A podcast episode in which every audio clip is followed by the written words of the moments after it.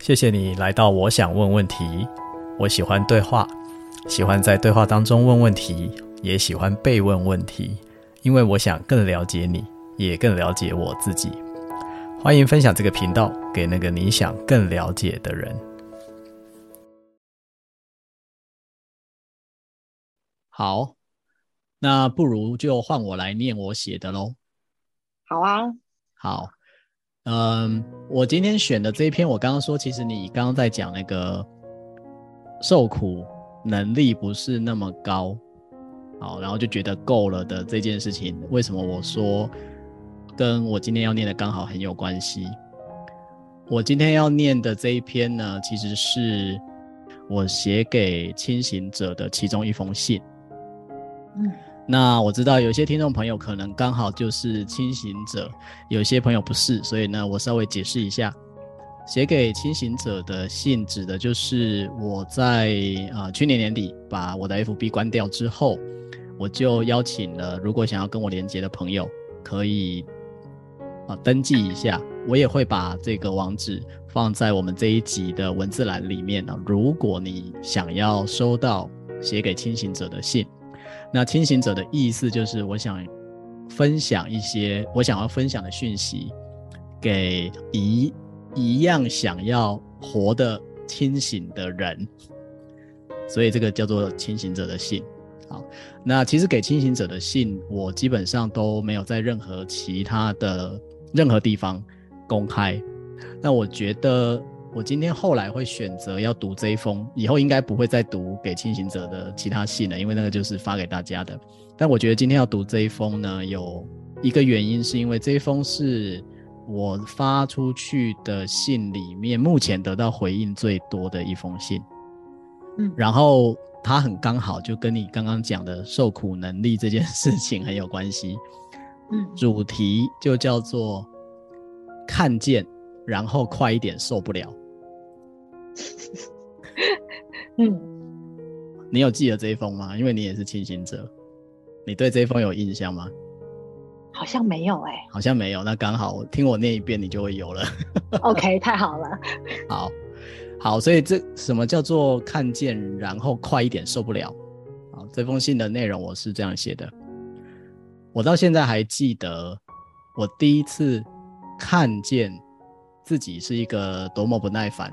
多么容易被引爆的人的时候，那种很惊讶又不可置信的觉得说：“啊，原来我是这样的人吗？”好，然后突然又很觉得说：“啊，真的，我好像就是这样。”我对第一次看到自己的这种感觉印象还很深刻。然后下一秒，我就对于这么。容易不耐烦的自己就开始不耐烦了起来，我就开始想说，我只能是这样吗？我那么容易被引爆，然后就很多很多的不耐烦，然后还会被这种不耐烦给困住，觉得很烦，什么都不想做，我只能这样吗？然后接下来我就想，那如果不是这样，那是要怎样呢？到底可以怎么样呢？啊，我其实是很不耐烦的，在想这个我不耐烦的这件事情。当我发出这个问题，在想的时候，那个灵感啊、灵光乍现啊、灵思泉涌、灵机一动的时候就出现了。我刚刚念了四个跟灵有关的词，通常我会说这个叫做。我们的灵魂跟我们合作的那个 moment 出现了，所以那个灵感、那个灵光乍现、灵思泉涌、灵机一动，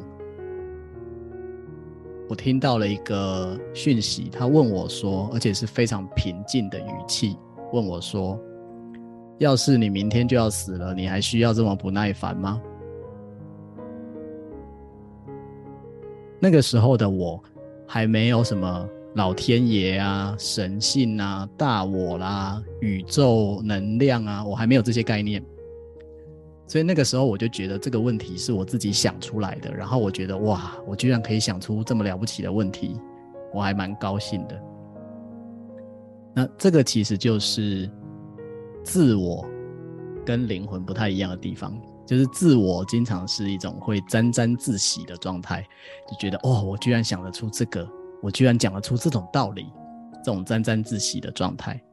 那灵魂呢，它就是很温柔的在旁边看着，然后在观看这些，直到自我愿意停下来了，它才会发出声音。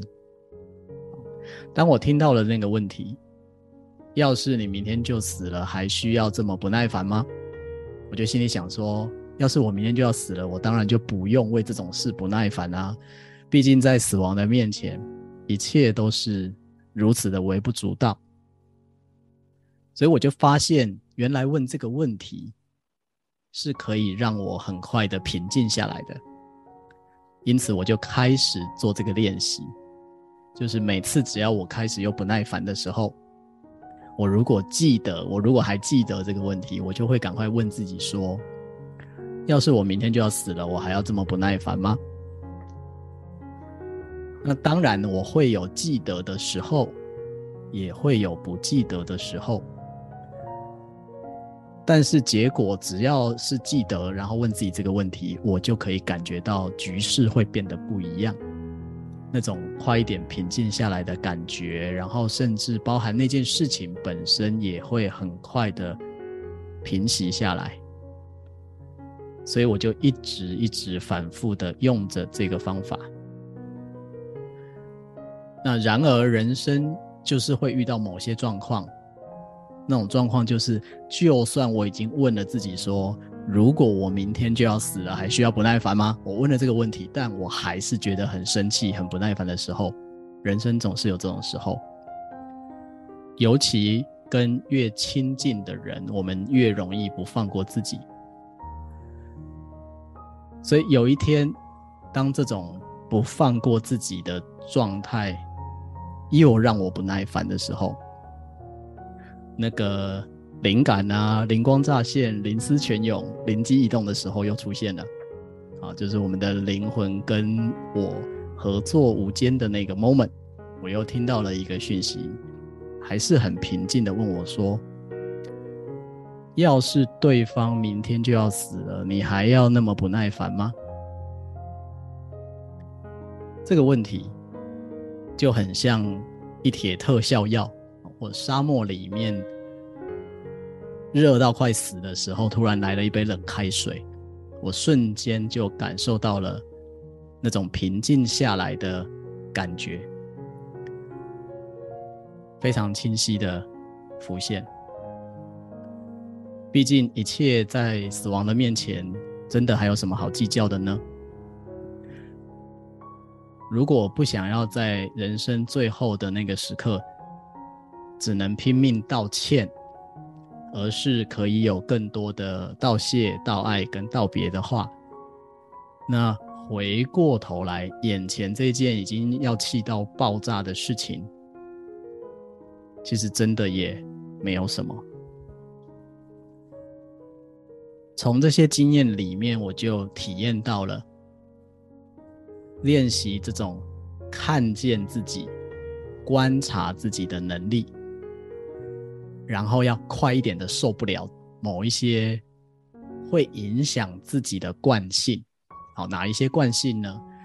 会影响自己无法享受生命喜悦的惯性，快一点受不了这些惯性，然后受不了了，受够了，痛苦到了极点的时候，通常就是我们下定决心的时候了。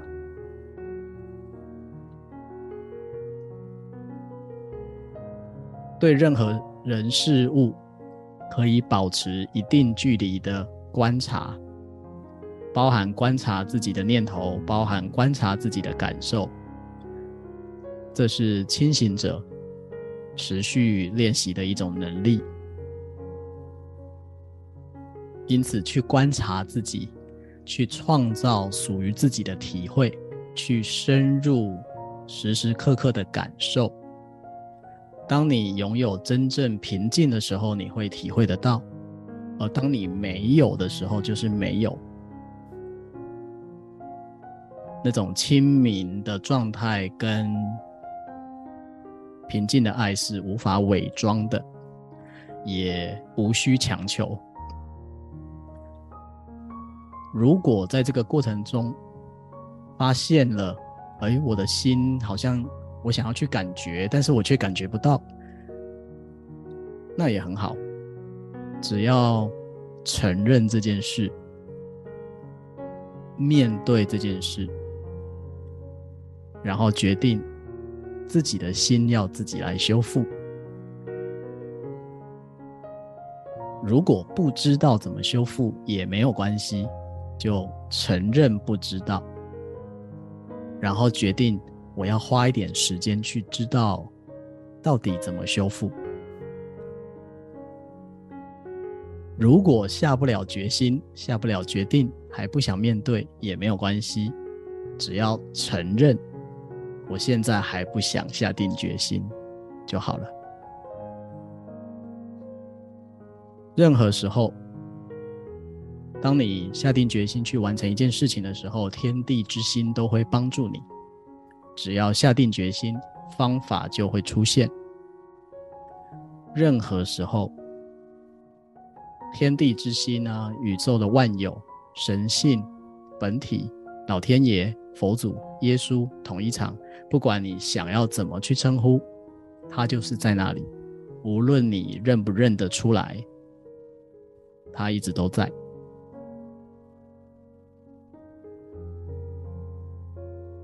我念完了。有这篇我有看到 有勾起了你的回忆了，实在太。有有有有，因为那个标题。那个快一点受不了，那个标题没有印象。你念那个、嗯、这个内容，我就有印象了。OK OK，所以快一点受不了，嗯、是不是就跟你刚刚讲的那个够了？是，就这么刚好。我们今天选的两篇有这个呼应的点。对，而且是没有没有先蕊过的哦。对啊，对啊，对，对，而且都是发生在四月份，我也觉得还蛮有意思的。哦，oh. 就是你刚刚说你那个去走生涯各自路是二零一九的四月二十四嘛？对，我这封信是四月一号发的。哦，oh.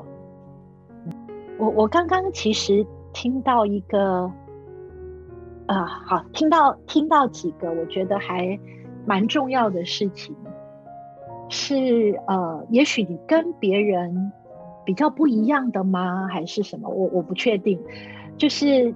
比如说，当你看到那个不耐烦的自己，或已经对不耐烦的自己不耐烦了，嗯，之后很多很多人或者是大部分的人就会停在这个状态里面。可是我，你怎么知道大部分的人就会停在那个状态？而且我我就是大部分之一。好啦，你你只能为你自己发言，就好好。那我说我啦，就你就你。好，我大部分的状态我会停在那个里面，那个感受或就觉得啊很烦，然后受到困，有点被困住的那个感觉。没有，可是我觉得我刚刚在听你念的那个时候，其实有一个东西跳出来的是，可以怎样？我可以怎样做？的这个提问，嗯，我觉得很棒，嗯。嗯，因为我觉得这个提问有点像是在情绪里面的一把钥匙，情绪泥沼里面的一把钥匙，它让呃我们可以离开那个感受或情绪的部分，而往上跳一阶的是，好，现在我看到了这样之后。嗯，那我可以，我可以做什么不一样的事情？对，我觉得这个提问其实是蛮重要的一个跳接吧，让自己从哦，从那个感受的那个部分往上走一步。哎，如果你这样说的话，我就有一个觉得很有趣的点，这可能就是我的迷失了。我本来想的是。嗯当感就当当那个情绪感受过去之后，不是会就会想那要怎么做吗？还是其实不会？我我觉得不一定哎、欸。哦，所以我觉得这个跟我当下的，嗯、呃，就像你讲，当下有多清醒吧。哦，OK，OK。好，如果如果当下的情绪是情绪或感受，也许大到一定程度的时候，我们可能就在那个漩涡里了，就进入自动驾驶模式，可以这么说吗？呃、对，自动驾驶的。呃，然后进入那个漩涡模式就卷进去了。对啊，那个那个洗衣机的滚筒有没有？就是就就进去那个搅进去，把自己搅进去了啦。了解了解，把自己搅进去。对不起啊，我我刚刚在听你讲那个把自己搅进去的时候，所以那个时候之所以没有清醒的，不是清醒的原因或状态，是因为你那时候看不见你自己。呃，要么看不见自己，要么那个情绪太大了，大到你没有，你没有，呃，你还没有能力想要。另外往上走一个层次吧。哦哦，嗯，对，我觉得比较像是这种感觉。可是我觉得，呃，然后这句话能够跳出来的时机点，其实每个人也不太一样。嗯，有些人是可以很快的，嗯，有些人是很久的，嗯哼，对。可是我觉得你刚刚念完，我觉得这是一个很重要的提醒。其实它是，嗯，它就是一把钥匙。嗯嗯，让你从情绪或一团混乱的事情里面升起一个更高的视野，问：那我可以做什么是可以离开这个状态的？嗯嗯嗯，对，我觉得这是一个很重要的 OK 提问跟钥匙。我觉得你刚刚讲到那个更高的视野，哦，我听到，我觉得这个点是一个关键，就是那个更高的视野就，就、嗯、就。比较不会像洗衣机一样的搅进去，对，OK，好，你继续说，你继续说。其实当这样子的提问出来的时候，你也有机会可以听到更多来自宇宙的回应，不管是透过朋友，透过书本，透过各式各样的媒介，或甚至直接就是收到你所谓。那个灵光乍现的的呃声音或讯息，我我觉得提问是一个很重要的邀请跟开启。没错，没错。这个时候我就很想要做个广告了。问为什么我们这个频道叫做“我想问问题”？因为提问真的很重要啊！你刚刚在讲这一段的时候，我就忍不住想出来要讲一下这件事情。是的，因为。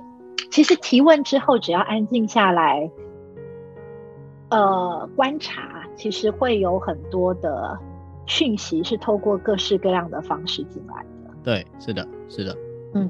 因此，呃，容许我就再强调一下，为什么提问在这个频道的定位就是问问题？因为问问题其实是需要练习的。嗯。而有效的提问，就像刚刚主君提到的。有效的提问会让我们得到我们意想不到的各种智慧，嗯，从各种可能的管道，也许是你身边的人，也许是一本书，也许是一首歌，都有可能。当然，也有可能就是从老天爷那里来的，都有可能。但是只要能提问，一定就有机会。嗯，对，这是我刚刚看，呃，看到的一个部分，在听你念，嗯，用念的。嗯，其实那一篇我看，我用看的，其实我我没有看到这个点，可是还蛮妙的。哦、当刚刚单纯就是听你用念的，嗯，跟着你的声音走的时候，嗯，对，这个这个部分跳出来了。OK OK，好，这是第一个。然后第二个，我觉得还也一样很重要的是承认这件事情，无论自己的任何状态，其实只要承认它就好了。嗯。对，讲的简单，我们其实还是 通常就是，哎呀，我怎么这样？哎呀，我怎么这样？对，可是其实真的耶，就是只是看见，然后承认就好了。嗯嗯，对。然后接下来就是我下定决心有要干嘛，或者是好，我下定我知道我现在没有要干嘛，可是我承认我现在的状态。嗯，其实我觉得这个就就是接受自己的真实吧，目前现况的真实，嗯、知道就是知道，不知道就是不知道。对，可是我们被教的很多事情必须必须都要知道，必须要全能，不能无知，嗯、不能嗯种种，嗯，或不能允许自己停留在一个不好的状态，我一定要去改变它，我一定要什么，好像。其实没有诶，在在那个看见真实自我的那个当下，承认这个就是我现在的状态，其实这就是一个很大的力量了。你刚刚在讲这个的时候，就让我就是再一次的回想起我当时在写的时候，为什么我写说这是清醒者要持续练习的一种能力，就你刚刚在讲那个承认，嗯。嗯以及承认之后，并并不对这个状态去下评判，因为你刚刚就提到，我们是非常被训练成对所有的来到眼前的事情，包含自己的状态等等，都在下评判，这是好的，这是不好的，这是对的，那是不对的，这是应该的，这是不应该的。所以你刚刚才会提到有一个，就是当我们有时候会觉得啊，我不应该这样，我应该要从不好的状态中走出来。所以，或者是我甚至就会不太愿意去承认，去看到那个真实，因为我已经对那个真实下了一个评判。嗯，我自己的体会是，这个评判是这个。是这个评判让承认这件事情变得困难。对，此刻当下的存在状态其实是没有好或不好的，它就是一个你现你当下的状态而已。对，如果我们很用力的去好的不好的去去做区分的时候，嗯，其实你就是不断的在否定自己啊。否定自己所目前在经验的一切，有我要的，有我不要的。那我不要的，就让他离开。可是事情不见得都是如我们所愿嘛，就带来很多想控制又不无法控制的痛苦。我突然有一种感觉，我们这个对话呢，已经进入到一种比较深入的程度了。然后呢？对，那个听众，我想应该已经睡倒一片了吧？嗯，不管有没有睡倒呢，我会觉得，在刚刚，比如刚刚你的那段话里面，其实有非常多值得去探讨的点，包含说有太多期待，好，期待这件事情，有期待就会有痛苦，因为会有有期待就有不如预期。那我也曾经遇过，就有朋友问我说。那如果我没有任何期待的话，我人生就不用设定目标了吗？譬如像这个，我觉得这是一个很好的问题。我的意思是说，像这一类可能跟我们过往也许被教导的，或者我们曾经学习到的某些概念，刚好是截然不同的逻辑。某些逻辑，它其实是非常需要透过对话去谈这件事情，所以我才会突然觉得。现在这个对话已经来到了一个比较深入的地方，突然不知道开始要从哪里进去了。嗯，你觉得嘞？没关系啊，就就承认我们现在来到一个不知道怎么下去的地方了。是啊，是啊。我觉得顺流的好玩就在这里吧。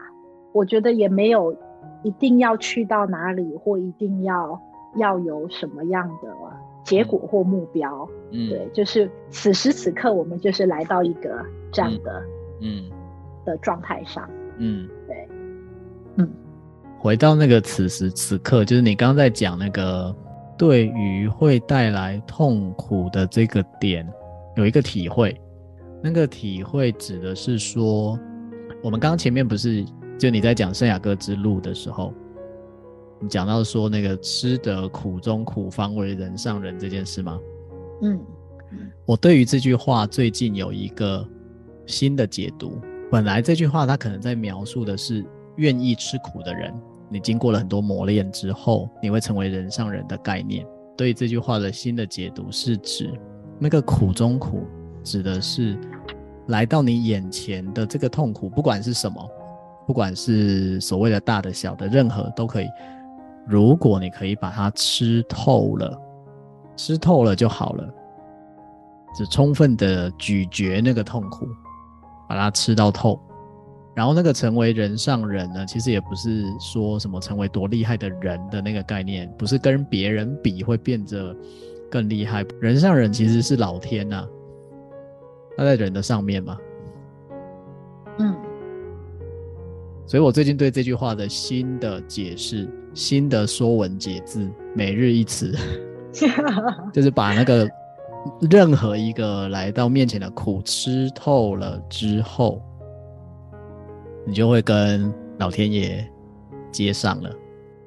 那你要不要多说一下，怎么呃怎么样可以吃透？好，我觉得首先是回到我们刚刚谈的那个清醒的概念，就是不掉入一个惯性。惯性回应痛苦的模式，比如说，在我不够清醒的时候，我们很容易进入，就是要不是战或者是逃，就是我们大脑很常见的反应；再不然就是冻结，就是停住。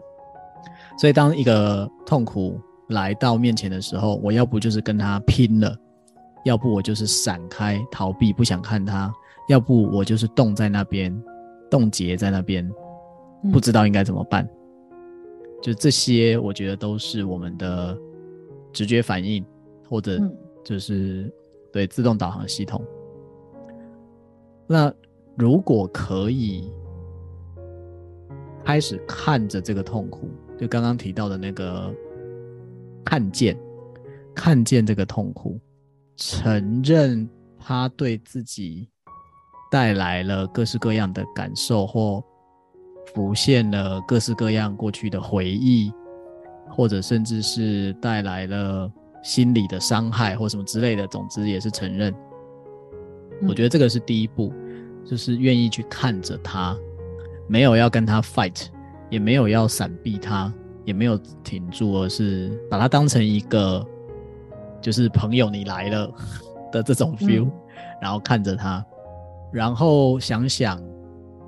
什么原因，他对我成为了一种痛苦？就是我回到刚刚前面，我们在谈赋予所有的事情，我们都在赋予它意义啊。我赋予了这件事情是痛苦，我赋予它带来的各种感受是痛苦。什么原因会让我这样赋予它？去探索这个答案吧。我觉得我刚才讲的那个。把它吃透了的意思是去做这些事情，嗯，这样有回到你你刚提的这个问题吗？我有回应到这个问题吗？嗯、有，有，呃，因为在身心灵里面有一个说法，就是当你体验痛苦到了极致，其实它就变成喜悦。这个说法是怎么来的？当你他他要教导的或要传递的，就是如实的跟自己所有的感受在一起。然后，当你经验某一个东西到底的时候，其实它会是，它会成为另外一种喜悦。它，哎，它是一个教导，可是我觉得它是必须经过个人每个人自己的体验，嗯，才有办法变成你。你的真实，对，所以刚刚因为你在讲那个吃得苦中苦，然后那个痛苦吃吃透了就会好，让我想到这件事情，对，所以我也我也会想要更多的问你，所谓对你来讲所谓的吃透了，呃，其实要讲要讲说啊，跟痛苦在一起啊，然后跟跟痛苦待在一起到底呀，或什么都还是抽象的，也许。必须有更对，如果有一些体验的人，也许他能够有具体的一些方式吧，建议怎么样跟痛苦有意识的跟痛苦在一起，而而达到一个转化的过程。对，所以我刚刚会这样问：先看到自己的那个惯有的模式，我们习惯性不是站就是逃，不然就就就待在那里了嘛。嗯嗯。先从不进入这个模式里面，再选择，呃，看见痛苦跟带对自己带来的种种反应啊，自己的回应啊，种种的内在戏码，然后再回来看说为什么，为什么这个会成为一个痛苦，去找我们是如何赋予这件事一个意义，或有没有可能再赋予它更不同的嗯角度或眼光。嗯嗯嗯而让它让痛苦不再成为痛苦。嗯，对，我觉得挺好的啊。哦，OK，嗯，你刚刚在描述的时候呢，嗯，又让我想到了一个要能够看见自己的原来的模式，就是这个看见。嗯，也许我也还可以换另外一个说法来说，它是我们常常在讲的，可以做到一种主客体分离的状态。嗯主客体分离的状态，我用一个比喻，可能大家比较容易理解，就是那个看电影的比喻。当我们可以像坐在电影的观众席上面看着电影，然后那个电影其实就演员就是自己正在演现在正在发生的事情，所以你觉得你自己好像有有两个你，一个在电影里面，但是一个坐在观众席上，嗯。所以一个是主体，一个是客体。当你可以把自己的这两个部分分开来的时候，我的假设就是，它就是一个看见的过程，因为你不在电影里面了，或者用你的话讲，叫做不在洗衣机里面搅了而已，而是你可以出来外面看到洗衣机是怎么运作的，你可以出来外面看到现在在演哪一出，嗯。嗯，这个这个形容蛮具体的，然后最好还可以拿个爆米花可乐，对吧？更好哦，更好，因为爆米花可乐就是一种很享受的状态啊。对。对。对，所以当我们身处在痛苦当中的时候，但是有一个你是可以拉远一点，看着现在正在发生什么，现在正在演什么，嗯的时候。那个就是，也可以回到那个，就是我说的活的清醒的状态。对，而且清醒是一种会互相影响的力量。哦，哇，这句话对我真有鼓励效果啊！嗯，清醒是一种会互相影响的力量。对，我，我相，因为其实，呃，以我自己对于文字的敏感度，或者是对。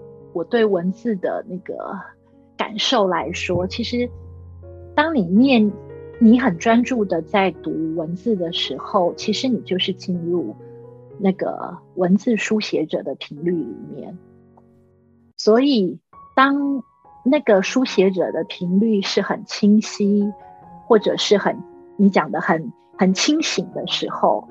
其实你在那个阅读跟共振的过程中，其实你同样是进入那样的清明跟清晰里面、清醒里面。对，所以我我觉得这是一个是一个有影响力，同时会互相唤醒的一件事情。哦，OK，听你这么说呢，就让我想到之前我提到接下来可能会做，但当然不确定什么时候会做的事情，其实就是让一群。活得清醒的，或想要活得清醒的朋友们聚在一起，一起写，然后来念自己写的东西。所以，如果你今天听了这一集呢，不管你听的感觉是什么，或者你有一些什么想法的话，其实都非常期待你可以写在那个留言那边。其实是有一个可以留言的地方，可以写下你的回馈。我觉得也可以让我跟主君知道，就是。我们今天这样的方式，因为也是一个新的尝试，呃，我们自己觉得还蛮有意思的。但是对于听的朋友来说的感受是什么？其实也蛮想知道的。呃，然后作为清醒者，我真的觉得它就是一个持续练习的过程啦。要练到什么时候？我有被朋友问过说，那个清醒的能力要练到什么时候？我说就是练到你死为止啊，练到你没有办法再练的那一天为止。它其实是一个大家可以一起来，一起走在这条路上，互相支持吧。嗯，所以挺开心的。我觉得今天这样从从自己的文字开始，然后聊聊聊聊到受苦，呃，从呃对，聊到独处，聊到受苦。然后聊到看见自己的那个状态，跟活得清醒的那个状态，嗯、我觉得还蛮妙的一个发生。没想到最后的，所以我觉得，哎，没想到最后的，到最后的 ending 竟然是结束在这个部分。没错啊，没错。对，但是不是蛮好玩的？就对，呃，如果你也。觉得今天的内容里面有一些你接下来也蛮想探讨的，呃，你想要来录一集来聊一聊，也都非常欢迎。我们所有的一些联系方式啊什么的，我通通都会写在文字栏里面。总之，走在清醒的路上呢，是一件很开心的事情。任何时候，任何时候你想加入都欢迎，那任何时候你想要离开也没有关系。这个就是成为清醒者的过程。